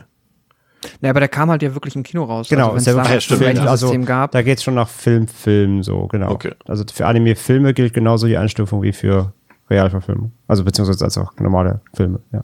Okay. Aber wie gesagt, auf Wicked City äh, steht über, findet man nirgendwo eine Freigabe in Japan. Spannend. Aber das meiste, was ich gelesen habe, das meiste ist ab 15. Okay. Also es gibt ja. nur wenig, was 18 ist, das ist dann sowas wie Orozukodochi wahrscheinlich und so, das ist 18, aber so alles so bis Wicked City, wo es nicht zu heavy wird, ist wohl alles so ab 15. Wenn ihr euch da draußen von André einen Vortrag wünscht, ein Referat, der er quasi über, über die, die, äh, über die Freigabesysteme auf der ganzen Welt äh, redet, wie liberal es ist in Frankreich, wie in Japan, wie streng es ist in Deutschland, dann äh, kommentiert doch den Instagram- oder Twitter-Post zu dieser Folge. Schreibt's in die Kommis. Ich schreib's in die Kommis. Aber André, ähm, was natürlich hier, Ja. ähm, kannst du dir ja wieder vorstellen, ne? hier ist natürlich, äh, Pascal hat zwar gesagt, äh, dass der Film oder generell auch das Genre sich dort ziemlich unironisch gesehen hat, aber hier gibt's natürlich, oder man wird ja trotzdem nicht befreit ähm, von Comic Reliefs. Ähm, und hier ist ja ganz klar äh, der alte Lustkreis, Giuseppe, 200 Jahre alt und das Erste, was er macht, ist äh, Pornoheftchen im Hotel angucken oder sich eine seifige Massage gönnen. Ähm, kannst du dir natürlich bei mir vorstellen, äh, dass das nicht so ganz funktioniert hat, aber wie sieht's Achso, denn ich bei dir aus? Massage. Äh, Wie sieht's denn bei dir aus? Weil das ist ja schon eine Richtung, die extrem in den pubertären Humor übergeht. Ja, das ist das, was ich vorhin meinte. Also ähm, sowas nervt mich schnell in Animes, wenn das too much wird. Ich finde, bei Wicked City geht's noch so, ähm, weil der Film zum Glück dann doch immer wieder schnell genug zurückfindet und wenn dann irgendwie auch eine Action-Szene kommt oder so oder, oder eine Horrorszene oder das heißt Horror, so richtig Horror, also es ist ja nicht das Horror-Elemente, aber weißt du, was ich meine? Ähm, wenn es dann wieder irgendwie zur Sache geht, dann schwenkt die Stimmung auch direkt wieder um und dann ist der Relief auch weg. So, also er nimmt sich die Release, Reliefs auch nur in den Einzelszenen raus. Die stehen dann auch dafür. Zum Beispiel, wenn dann die nach der Massage er dann da bedroht wird und in, die, in diese Dämonen da reingesogen wird, dann finde ich, schwingt es auch ganz schnell um von, von irgendwie äh, hor- horny und quirky hin zu bedrohlich und American und, ja, Pie zu Cronenberg. Genau, dann ist es halt plötzlich wieder ernst. Also ich finde, diesen Switch kriegt der Film hin und deswegen stört es mich nicht so sehr. Wenn das der Film halt nicht hinkriegt oder wenn, wenn Anime, Film, Serien das aber irgendwie so, so immer, immer durchziehen und auch wirklich die Stimmung nicht aufkommen lassen und das immer wieder brechen, dann nervt es mich irgendwann. Ähm, hier geht's. Und klar, also der, der Opa ist natürlich total drüber, Giuseppe. Dem kannst du auch einen Schildkrötenpanzer aufziehen. Das ist irgendwie der Herr Schildkröte aus Dragon Ball. Dem fehlt nur auch noch, dass da irgendwie äh, äh, äh, Nasenbluten in Fontaine aus der Nase schießt, immer wenn er eine nackte Frau sieht. Ähm, das ist schon sehr charakteristisch eben. Und äh, ja, damit muss man auf jeden Fall umgehen können, auf jeden Fall. Also das kann rausreißen, aber ich finde, Wicked City schafft da für mich noch immer den Spagat, ähm, das immer wieder dann auch auszuknipsen, wenn es wieder drauf ankommt. Deswegen finde ich es okay. Wie sieht's bei dir aus? Es ist halt höchst, Ach so. es ist halt höchst pubertär, so. Das ist Ja. halt klar, ne? Ja. Ja, eigentlich ähnlich wie andere. Ich bin halt auch jetzt dann, es ist halt wirklich, es ist so eins der Anime-Tropes, einfach der alte, kleine, perverse Mann. Den gibt's ja halt echt, wie André sagt, hier bei Dragon Ball oder bei Ranma, den hast du überall. Es ist so irgendwo in der japanischen Kultur scheinbar eine äh, fest verankerte Art von Comic Relief. Wenn man halt irgendwie damit sozialisiert wurde über Animes, dann gewöhnt man sich dran. Deswegen ähm, finde ich den jetzt immer okay. Äh, ist natürlich halt auch dann doch trotz seiner Übergriffigkeit jetzt mal so aus einer äh, heutigen Sicht betrachtet und auch aus meiner heutigen Sicht betrachtet eigentlich per se auch stellenweise sorgt auch für viele sehr uncoole Momente. Aber äh, stößt mir wahrscheinlich nicht so sauer auf wie jetzt jemand, der damit halt nicht so, das erstmal nicht so kennt, das auch wahrscheinlich dann auch vielleicht nicht so mag. Wer dann halt das wahrscheinlich auch deshalb schon ich meine, er übertreibt halt wirklich nicht, wie André sagt, er, er, es switcht immer gut um. Trotzdem ist das so, glaube ich, so ein Aspekt, wenn man jetzt, sage ich mal, es gibt ja, man sagt immer Gateway-Anime, also irgendwie Anime-Serien oder Mangas, die man Leuten empfehlen kann, die halt sonst überhaupt keine Berührung haben. Und da empfehlen sich ja meistens immer Dinge, die dann halt zumindest diese wirklich überdrehten Tropes so ein bisschen vermeiden. Da wäre der jetzt zum Beispiel, finde ich schon wieder fast, disqualifiziert sich dafür schon wieder ein bisschen, weil ich kann mir schon vorstellen, dass Menschen, die das halt gar nicht kennen und überhaupt keine Berührung damit hatten, auch in ihrer Jugend oder so, da halt komplett das Mhm. weird finden und das nicht nachvollziehen können, weil das halt an so einen Film per se nicht passt. Aber Und das ist ja, Ja. in dem Fall ist ja Giuseppe, ja, André auch noch das, das geringste Problem, würde ich sagen, wenn, wenn, wenn Pascal äh, Gateway Anime sagt quasi, dass das Hauptproblem, das ich sehe, wenn ich den Film gucke, und das meine ich jetzt gar nicht irgendwie aus irgendwelchen äh, äh, woken Gedankenspielen oder sowas, sondern einfach äh, die Darstellungsformen. Also wir haben natürlich Gewalt, das ist klar. Äh, haben jetzt wahrscheinlich auch die wenigsten von unseren HörerInnen Probleme mit. Also hier gibt's rausgerissene Gliedmaßen, es werden Körper durchbohrt, es werden, wie gesagt, Monster zerteilt, aber auch Menschen zerteilt und alles mögliche. Es gibt Riesenvaginas mit Zähnen und all, all, allem drum und dran, alles schön und gut. Aber es gibt eben dann auch natürlich äh, die, die äh, sexuelle Gewalt und die Sexualisierung, Übersexualisierung.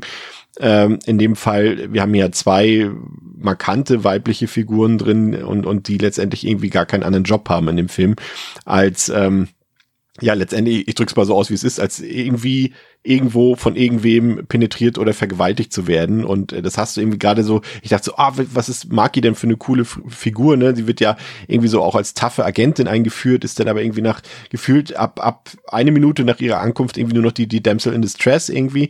Alle Dialoge, die so, also diese Alltagsdialoge, die dort stattfinden, sind jetzt nicht besonders viele, aber es dreht sich dann grundsätzlich trotzdem irgendwie darauf, wer auf wen scharf ist und wer mit wem Sex haben will und was auch immer. Dann haben wir Vergewaltigung drin, irgendwie jede, bis auf eine Sexszene sind, glaube ich, alles Vergewaltigungen, eine Gruppenvergewaltigung, eine Dämonenvergewaltigung. Du siehst sofort, da kommt das Tentakelmonster. Natürlich landen die Tentakel dort, wo ihr euch das jetzt vorstellt, wenn ich das allein nur erwähne.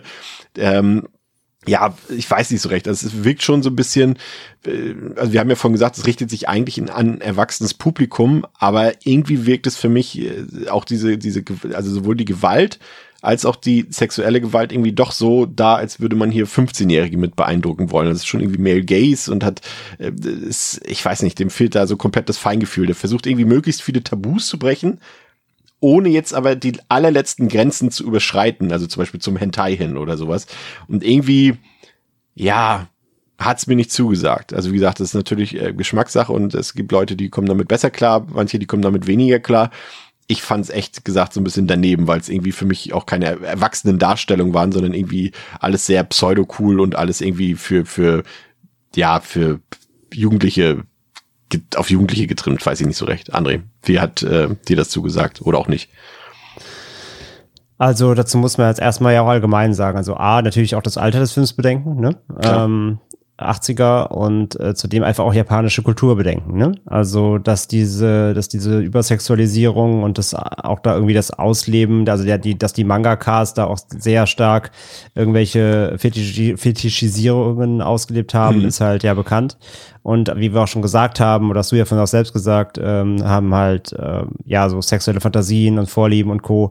Äh, in Japan ganz andere Stellenwerte oder eben die kommen aus einer ganz anderen Perspektive. Und genau das, was Pascal ja eben gesagt hat, ist, dass man aus heutiger Sicht sagt, so bei manchen Szenen so oder bei vielen Szenen so, mh, ja, hat jetzt mittlerweile einen Beigeschmack oder hätte es vielleicht auch, beziehungsweise wenn man es als Jugendlicher gesehen hätte, wahrscheinlich nicht so wie heute so, ne? Ja. Ähm, dazu muss man halt auch einfach sagen, dass ja diese Übergriffigkeit, genau das war der Begriff, den du eben vorhin gesagt hast, Pascal, diese Übergriffigkeit ja in der japanischen ähm, Kultur bis heute ja auch aktiv da ist. Ne? Also ich erinnere mich, als ich vor drei Jahren selbst in Japan war, äh, da, du, musst, du musst halt bedenken einfach, denen ihre U-Bahn, die haben immer einen Wagen, der ist nur für Frauen. Da dürfen keine Männer rein. Weil die einfach so ein Riesenproblem haben mit Grabschon in der U-Bahn. Ne? Also Übergriffigkeit in, ja in Japan ist halt eh ein Riesenproblem ähm, ähm, sex sexueller Missbrauch beziehungsweise halt irgendwie Touchen, Stalken ähm, und Co. Das ist einfach ein Riesenproblem, ähm, weil halt nur mal kurz, um da ich nicht zu weit reingehen, das ist jetzt ein ganz ein Riesenthema, Ja, was wir aufmachen könnten, aber nur mal, um es kurz mal zu verdeutlichen. Ähm, in Japan herrscht ja ein Riesenproblem vor mit Einsamkeit und Dating. Ähm, die Menschen arbeiten halt sehr viel. In Japan ist ja eine extreme Work Culture so. Die Leute arbeiten sich da quasi wirklich wortwörtlich tot, bis sie umfallen.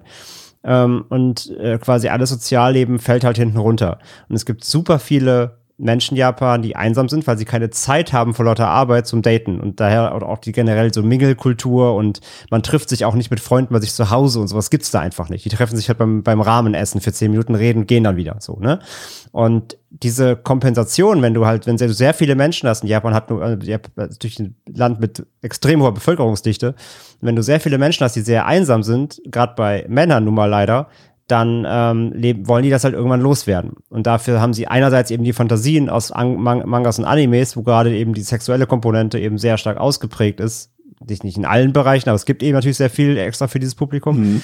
Und äh, leider hat Japan eben in der Gesellschaft ein großes Problem, dass eben men viele Menschen oder natürlich vor allem Männer äh, das eben dann auch leider äh, äh, versuchen, irgendwie in der Realität irgendwie auszuleben und das eben auf straffällige Weise. So, Riesenbogen. Und diese Kultur, die so, die, die siehst du in Wicked City halt auch. Also da sind halt einfach Fantasien drin, ähm, die man nicht gutheißen muss, aber die ja eben gerade in dieser, dieser erwachsenen äh, Manga- und Anime-Kultur halt stark zur Geltung kommen. Und ähm, da das, das Bild, das du da gezeigt, gezeichnet kriegst, im wahrsten Sinne des Wortes, ist halt, ist halt ein Bild von, von einem Mangaka, der das Ganze halt kreiert hat mit seinem Mindset irgendwie, ja. Und wenn da halt irgendwie Sex und ich möchte jetzt nicht Vergewaltigung Erotik nennen, aber Sex und Erotik drin sind in dem Sinne, ähm, dann kommt das halt aus der Perspektive des, des Mangakas irgendwie. Und, ähm, und diese ganze Kultur findet sich da halt darin wieder. Und äh, warum das halt immer Vergewaltigungen sein müssen, wissen nur die. Aber äh, das zieht sich ja halt wirklich durch, ja. Also das, das hast du ja in, in jedem dritten Erwachsenen-Anime, der halt wirklich ein bisschen düsterer ist, hast du meist irgendwie eine Vergewaltigung drin.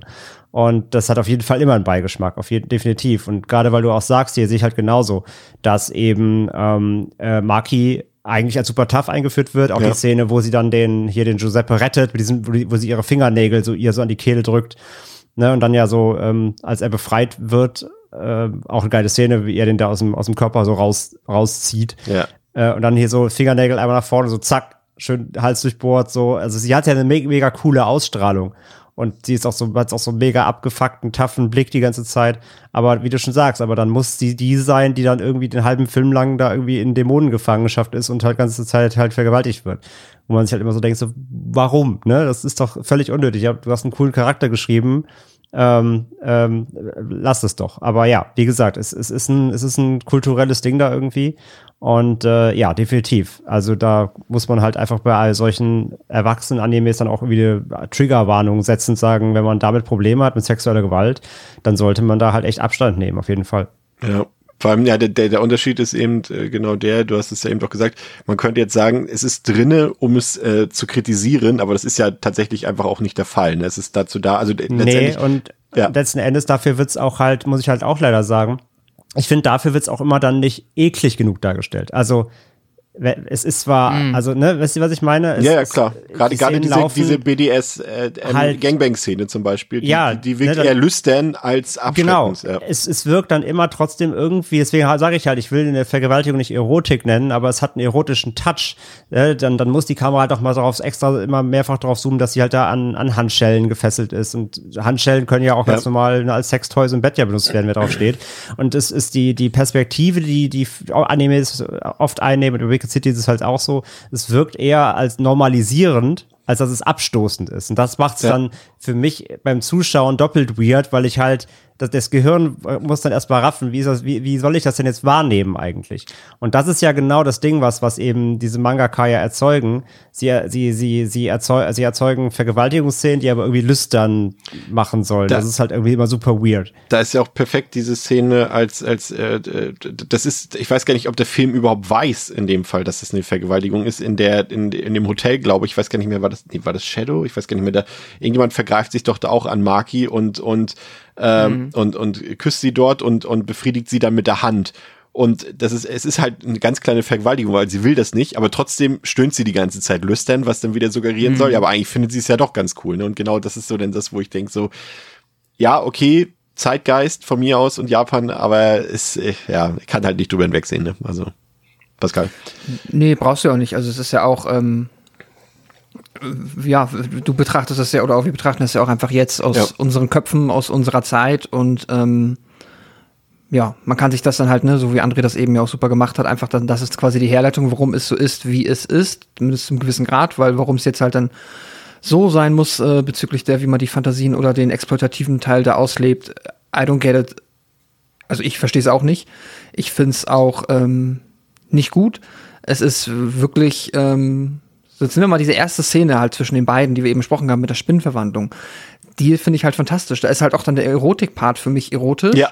und wird dann halt ein Horrorpart. Das Genau. ist halt klasse. Das ist komplett stil sich Das ist- inszeniert. Das, das funktioniert, ja, ja. Ja, das ist halt super. Und dann spätestens, sobald das Tentakelmonster kommt, dann, ja, ist es halt, dann kann ich halt, also dann ist halt, äh, ne, auch wenn es, wie André sagt, dafür es ist viel zu erotisch inszeniert, als dass man es irgendwie ähm, so verstehen könnte, dass es halt quasi dir suggerieren soll, dass es jetzt auch für dich als Zuschauer ganz schlimm. Man versteht schon irgendwo noch, dass die Figuren das schlimm finden und es auch irgendwie eine Motivation ist, dann in dem unserem Protagonisten da quasi einzuschreiten nach Möglichkeit. Aber es ist dann halt leider so exploitativ, dass es halt offensichtlich so inszeniert ist, dass es Zuschauer in attraktiv finden können. Und das ist halt schlecht. Das ist einfach Kacke. äh, das ärgert mich auch, wenn ich den Film sehe. Ich, ich äh, ja, kann das ja auf, auf keinen Fall unter keinen Umständen irgendwo gutheißen. Deswegen auch dahingehend vollstes Verständnis, wenn Menschen den Film auch brutal abstrafen und sagen, dass es jetzt trotz aller audiovisuellen Qualitäten halt mh, ein kompletter, ja, ein kompletter Fail, weil äh, das ist halt eigentlich nichts, was man so inszenieren darf. Das ist, äh, aber ja, das ist etwas, was ich jetzt auch nochmal, das ist, ist äh, ja nochmal so quasi ein kleines Add-on zu dem Referat, dann, was wir jetzt hier nochmal aufarbeiten. Das ist etwas, was sich in sehr vielen eben dieser Werken äh, widerspiegelt. Ehrlicherweise aber auch nicht in allen. Also da kann man auch, ähm, muss man jetzt nicht äh, komplett die Flinte ins Korn werfen, wenn man das überhaupt nicht mag. Da wird man wahrscheinlich fündig, muss man vielleicht vorher ein bisschen, wie André gesagt hat, dann auch mal nach Triggerwarnung gucken und schauen, ob man irgendwo ähm, ja, halt äh, vorher sicher gehen kann, dass man da dann von befreit ist, aber ja, hier ist es leider so. Natürlich äh, äh, bietet der Film auf jeden Fall auch mehr. Äh, wir haben ja auch schon gesagt, er bietet natürlich auch äh, Gewalt in dem Sinne und die hat es auch durchaus in sich. Gar, aber gar nicht mal so übertrieben. Also da gibt es, glaube ich, doch deutlich äh, krassere Sachen. Also wenn ich so an, an Elfenlied oder sowas denke, die äh, fand ich dann doch schon ein bisschen härter in dem Sinne. Ähm, aber was mir hier besonders gefallen hat, ähm, André, sind die cool Monster-Designs, die mich jetzt, also natürlich retrospektiv, weil Resident Evil gab es damals ja noch nicht, aber äh, die erinnern mich total, oder beziehungsweise umgekehrt, die Resident Evil Monster-Designs aus den Spielen vor allem, erinnern mich total hier an Wicked City und äh, umgekehrt natürlich auch ganz klar so so Buddy Horror Elemente wie aus aus äh, The Thing von von Carpenter, die hier natürlich auch komplett mit reinkommen und Cronenberg und so weiter und das finde ich schon, muss ich sagen, das äh, können die Japaner auch einfach, ne? Also das ist dann so richtig schön glitschig, das ist eklig, die sind so richtig boah, wenn die so vor boah, ne? Also so ihr wisst, was ich meine, die sind einfach so immer so so schlapprig so und sie haben auch so eine sehen einfach auch böse aus so, ne? Da weiß man sofort, okay, wenn die da sind, die haben nichts Gutes im Sinn und und das sind einfach geile Designs, muss ich sagen und das gehört für mich auf jeden Fall ähm, zu den Stärken des Films. Und da kommt natürlich auch die ganze Animationsqualität dann wieder ins Spiel, André. Mhm, absolut, ja. Also die Designs sind sehr, sehr cool. Also angefangen natürlich mit der Spinnenlady, aber kommen noch ein paar mehr später. Ähm, das ist alles super. Also ich sage ja, die ganze Inszenierung ist eh super. Also das ist, das ist wirklich alles stilsicher und ich mag auch diesen, ich mag gerade diesen 80s Anim Animationsstil mag ich eben total gerne. Ne? Also der, ähm, der Zeichenstil ist auch total cool, weil er halt wirklich, er ist eigentlich recht geerdet, also sehr realistisch, aber eben natürlich ähm, mit Monstern, aber äh, es ist eben, es ist eben nicht zu comichaft, ne, sondern also nicht nicht zu, wie soll ich sagen, es ist ein bisschen surreal, aber ihr wisst schon, was ich meine, ne? Es, es geht nicht in so eine poppige Richtung, sondern es ist eine sehr geerdete, ein sehr geerdeter Zeichenstil.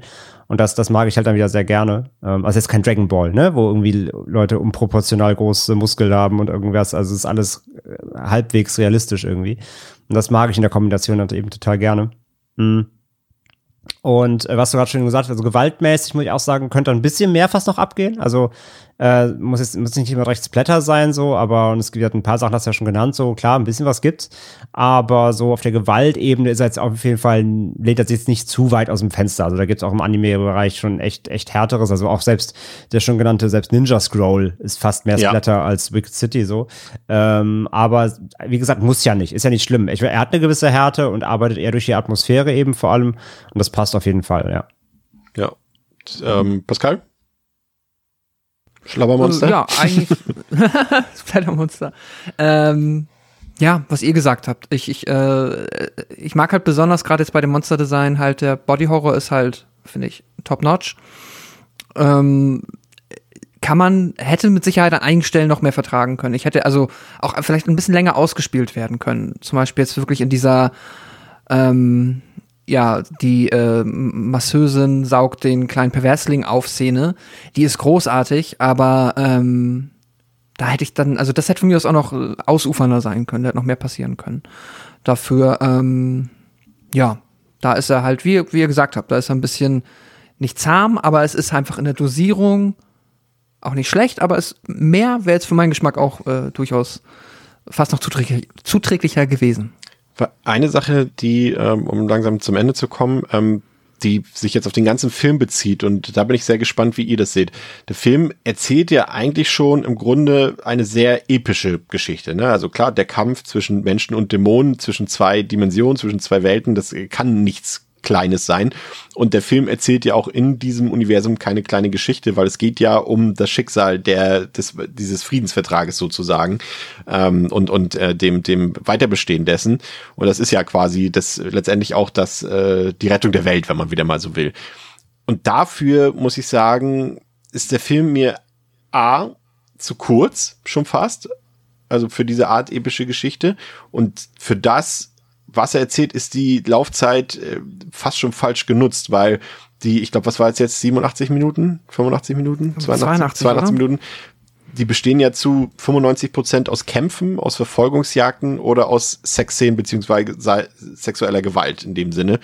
Und ähm, alles dazwischen, weil wir, Pascal, wir haben ja vorhin schon gesagt, ne, das Philosophische, was vielleicht man damit auch erzählen könnte oder irgendwas Tiefgründiges, das fällt ja komplett raus. Und das finde ich irgendwie, ja, zumindest aus meiner jetzigen irgendwie 35-jährigen Perspektive, Perspektive doch ein bisschen schade, weil mir dann natürlich auch so diese Lücken auffallen, weil gerade, ich habe hab mir ganz oft die Frage gestellt, was sind denn eigentlich die Regeln dieser Welt? Ne? Also man hat dann auf einmal mhm. ins Drehbuch geschrieben, ja, es gibt übrigens ein Krankenhaus, das hat eine Barriere, das geschützt.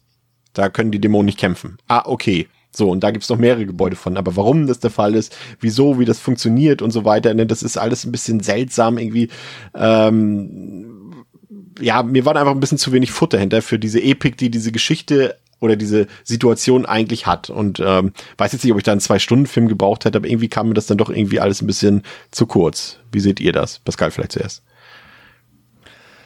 Ja, das ist halt auch etwas, was sich so ein bisschen durch viele dieser OVAs zieht, dass sie halt einfach viel voraussetzen, dass du halt einfach viel schluckst am Anfang und sagst, okay, die wollen halt irgendwie jetzt eine kompakte Geschichte in einem sehr speziellen Universum erzählen. Da wurde dann halt hier jetzt das Stilmittel irgendwie dieses Off-Text dann gewählt, um das so ein bisschen zu etablieren. Und das ist dann natürlich irgendwo auf dem Papier am Ende des Tages super dünn. So, da musst du dann halt einfach, da musst du damit sofort klarkommen, das akzeptieren. Oder ja, du stellst dir halt am Ende ein paar Fragen, die dich irgendwie ähm, ja unbefriedigt zurücklassen. Kann ich auch vollkommen verstehen. Hat für mich hier in dem Fall irgendwie funktioniert. Ich nehme das ja dann auch halt immer so ein bisschen als Campy auf und bin okay damit, wenn das jetzt halt dann hier nicht irgendwo alles so 100% auserzählt ist. So, ich akzeptiere das dann einfach. Ähm, man, es ist ja, finde ich, bei der, gerade bei dieser Art von Anime gehört es für mich eh dazu, dass es halt, es ist wie gesagt unironisch, aber in seiner Machart und in dieser Überdrehtheit ja dann doch schon wieder auch so eine Spur kitschig albern, so dass ich also äh, ich, ich kann die nur also ich diese Aspekte kann ich nur mit dem Augenzwinkern genießen so. Die sind nicht so ernst cool, als dass ich sie und halt eben aus genau diesen Gründen, weil sie nicht so auserzählt sind und weil sie oft einfach viel dir von Latz knallen und sagen, hier ist jetzt halt so, hier gibt's Dämonen, whatever. Ähm, die kann ich halt dann nur mit dem Augenzwinkern akzeptieren, aber für mich funktioniert das sehr gut. Deswegen, ich finde das fast schon wieder gehört für mich fast dazu, dass die halt auf der Ebene so ein bisschen ähm, sich eigentlich, ja, also eigentlich ein, Qualitätsmanko, das mir aber, das für mich fast dazu gehört. Deswegen ähm, habe ich damit kein Problem, kann es aber vollkommen nachvollziehen, wenn man es äh, nicht so cool findet. Wie funktioniert es für dich, André, die Geschichte, die Struktur? Ja, ähm, ich würde dir da schon recht geben. Das ist schon mit das Schwächste am Film. Eigentlich leider, wo es so unnötig ist. Also dafür, dass das eigentlich so viel Potenzial bietet. Also klar, wir haben eine Parallelwelt, irgendwie Menschen und Dämonen müssen zusammenleben. Ist jetzt vielleicht, war vielleicht auch schon damals ist jetzt nichts bahnbrechend Neues, aber das kannst ja super viel erzählen. Also du kannst ja auch einen kleinen Teil irgendwie Geschichten erzählen. Du kannst irgendwie Nebencharaktere erzählen. Du kannst generell die, die Welten noch ein bisschen mehr auserzählen. Wie ist es eigentlich, ne? Also was gibt's da so für Regeln zwischen den beiden Fraktionen? Letzten Endes, wie gesagt, begleiten wir aber vor allem eben Taki und Maki auf ihrer Mission und kriegen ja von der Welt per se gar nicht so viel mit eigentlich, wie möglich wäre. Von daher, ähm, Der Film hat natürlich seinen Fokus und das ist auch völlig in Ordnung. Er erzählt das, was er möchte, aber das Potenzial wäre halt noch größer gewesen, um daraus halt mehr zu machen. Also im Endeffekt ist das ja sowas wie, wie, wie hieß nochmal dieser super miese Film hier mit äh, Will Smith auf Netflix? Bright? Ja, ja. Das genau. war ja Genau ähnlich ist so, das, ne? ja, so, so in die Richtung geht das ja. Und genau der hat es ja genauso verkackt, ne? So, so, du hast dann eine Welt, die per se interessant klingt, du machst halt so ein, grob die Regeln auf, aber dann konzentrierst du dich halt auf eine sehr kleinteilige Story eigentlich. So machst du ja Wicked City. Und das große Ganze irgendwie ähm, lässt er halt außen vor. So, und das ist halt einfach ein bisschen schade. Also das Potenzial, um da deutlich mehr zu erzählen und eben weniger dann eben nur auf nackte Tatsachen und äh, Co. zu setzen, wäre da gewesen. Aber wie gesagt, der Film hatte da halt, oder hatte einfach da seinen Fokus offensichtlich. Ähm, aber wie gesagt, sehe ich halt auch so, ähm, rein das Storytelling, beziehungsweise nicht mal Storytelling, aber das Potenzial, die Geschichte auszuschöpfen, das, da, das, da versagt der Film einfach, oder hat er sich einfach, da hat er einfach die, sein, vielleicht sein eigenes Potenzial nicht richtig erkannt, sage ich vielleicht mal. Hier, Day, Day Shift wäre auch noch ein gutes Beispiel, der, der auch ähnlich in diesem Fahrwasser quasi äh, so schwimmt und der das ein bisschen besser gemacht hat, fand ich. Aber gut, kann man natürlich in dem Fall äh, ton, von der Tonalität her schon nicht ähm, vergleichen. Ähm, ja, was soll ich sagen? Ähm, ich dachte, wie gesagt, am Anfang des Films, dass das äh, genau mein Ding wird. Ne? Wir haben hier die Agenten in der Metropole, in der Zukunft wieder. Ne? Das äh, kennen wir ja alles. Das ist ja seit Akira, obwohl Akira kam ja ein Jahr später, habt äh, Pascal ja auch nochmal erwähnt vorhin. Aber es ist ja auch letztendlich dieses äh, diese Art Setting.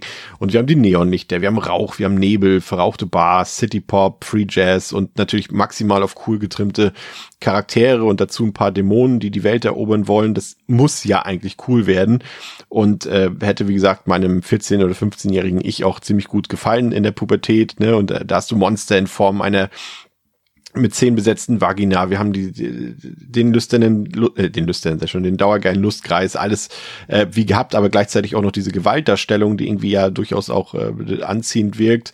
Ähm, alle Tabus, die man irgendwie zumindest anschneiden könnte, werden hier auch irgendwie so ein bisschen angeschnitten, aber ähm, ja, das hat für mich nicht so so ganz funktioniert letztendlich tatsächlich. Äh, das ist alles so schön animiert und es sieht alles super aus, also wirklich schöne Atmosphäre und es bleibt auch komplett durch den ganzen Film so, aber wie gesagt, die Geschichte und die Art äh, der sexuellen Gewalt und so weiter dort, das hat für mich alles nicht so gepasst, weil die Figur von Maki nicht genutzt wird. Also die äh, hätte hätte man so cool in Szene setzen können, so ein gleichberechtigtes Duo sozusagen, ähm, ohne dass sie dort permanent irgendwie äh, vergewaltigt wird oder auf ihre weiblichen Reize dort äh, reduziert wird.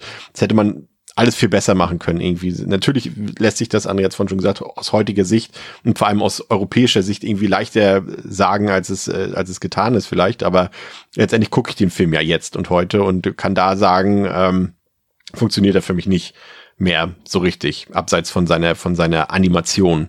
Ähm, aber die Geschichte und die Art, wie sie erzählt wird, irgendwie war mir irgendwie zu wenig und auch das philosophische, äh, die philosophischen Ansätze, die dort drin sind, ist alles nur Blend und Beiwerk. Ähm, ja, muss ich sagen, also hat mir am Ende alles, was mir gefallen hat, äh, äh, bezieht sich komplett auf audiovisuelle Reize und und und Sachen, die dort äh, passieren oder erklingen, aber inhaltlich wie gesagt gar nicht. Deswegen bin ich bei nach unten hin schon ziemlich knappen zweieinhalb von fünf. André.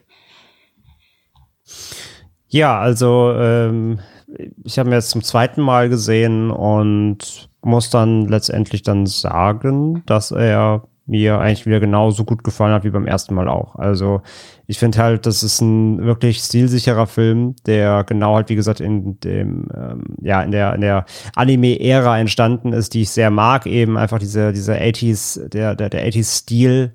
Das ist genau, genauso, wie gesagt, der geerdete ähm, Anime-Stil, den ich sehr, den ich bevorzuge, so, zu, vor allem zu vielem, was jetzt gerade heute so entsteht.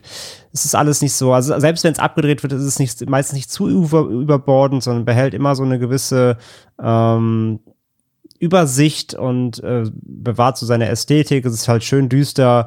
Es ist eine schön erwachsene Geschichte, ähm, die halt in einer, in einer spannenden Welt passiert, wie wir schon gesagt haben, die vielleicht die eben ein bisschen zu wenig eben aus, aus seiner Prämisse eben macht.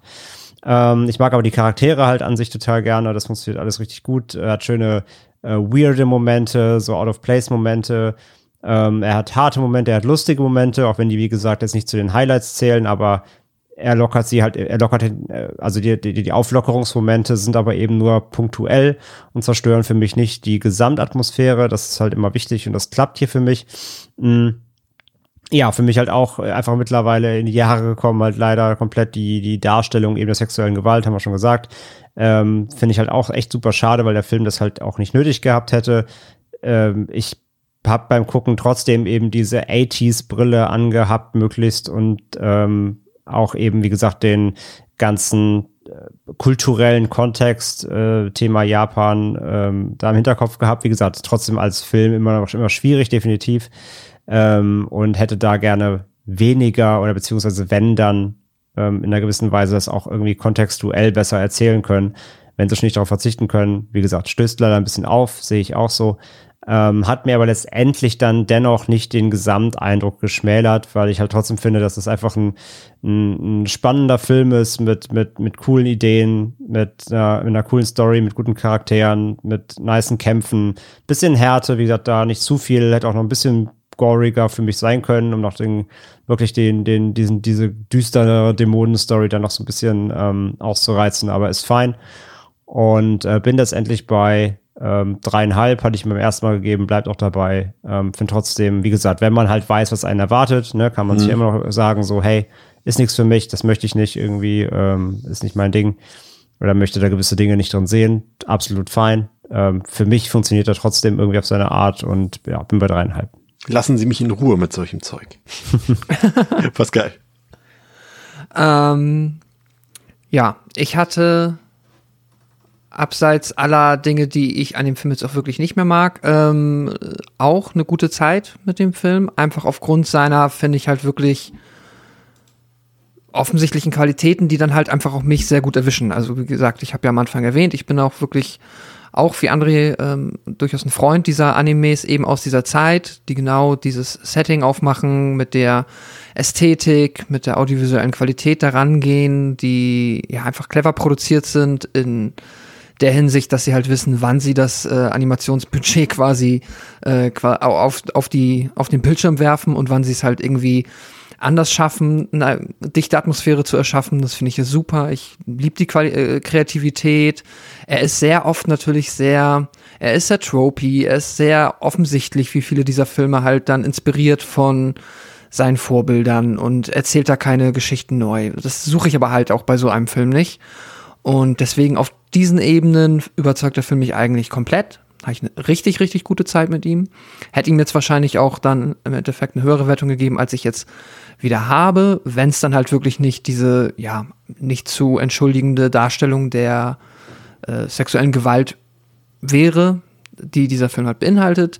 Der ist da halt einfach, ähm, ja, misogynistisch und äh, sexistisch aus Gründen, die man halt aufarbeiten kann, die wir auch zum Teil hier zumindest mal ähm, so aus unserer Sicht versucht haben. André Weiler hat ja ausführlich ein bisschen Kontext geliefert, ähm, die irgendwo ihre Gründe haben, wie halt aber alles einen Grund hat. Das äh, rechtfertigt halt eigentlich im Endeffekt nichts. Deswegen, ähm, ja, kann ich das nicht gutheißen. Das tut mir auch mal ein bisschen weh. Ich bin echt immer ein ganzes Stück traurig, dass es halt bei diesem Film so ist und mhm. auch leider bei vielen anderen dieser Art.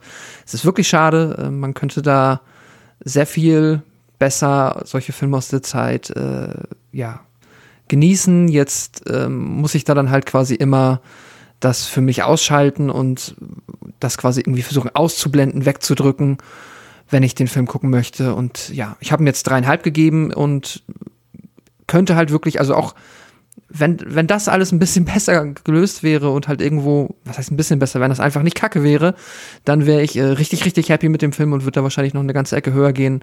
So ist es halt schade, aber ähm, insgesamt trotzdem für diese ausgesprochenen Qualitäten ist da halt da einer, einer schon der sehr guten, ähm, eines der sehr guten Exemplare dieser Art. Ja, so gemischt halt leider. Schade. Wunderbar. Ja, dann ähm, wollen wir das Ganze heute abschließen. André, nochmal mit einem Lob für Pascal, für seinen ausgezeichneten äh, Kurzvortrag. Ich glaube, äh, ja, doch war, also wenn wir ihn rein nach Schulkriterien äh, bemessen, war der eigentlich nahezu perfekt, würde ich sagen. Also wir haben natürlich jetzt kein Anschauungsmaterial gehabt, das jetzt mal geschenkt. Ähm, gute, gute Redner brauchen das auch nicht. Ähm, guter Spannungsbogen war vorhanden, hat uns alles wissenswert erzählt, hat glaube und gleichzeitig fand ich, hat er auch nochmal Impulse gesetzt, dass man sich jetzt nochmal ein bisschen ausführlicher mit der Thematik beschäftigt, weil er ja auch noch Tipps gegeben hat und sowas alles. Und ich glaube, viele von euch draußen werden da jetzt auch nochmal in diese, diese Blase eintauchen und gucken, was es da noch so gibt. Würdest du mir zustimmen, André? Ja, ne? Definitiv. Ja, dann sollte es für heute gewesen sein. bei Devils and Demons. Wir hören uns in der nächsten Woche wieder. Dann äh, geht's ins Weltall hinaus, denn wir reden über den 2017er Space Horrorfilm Live und ähm, wir hoffen, ihr freut euch drauf und danke, dass ihr wieder dabei wart. Danke für eure Stützung. Bis zum nächsten Mal mit Pascal, mit André und mit mir, mit Chris. Macht's gut. Tschüss. Tschüss.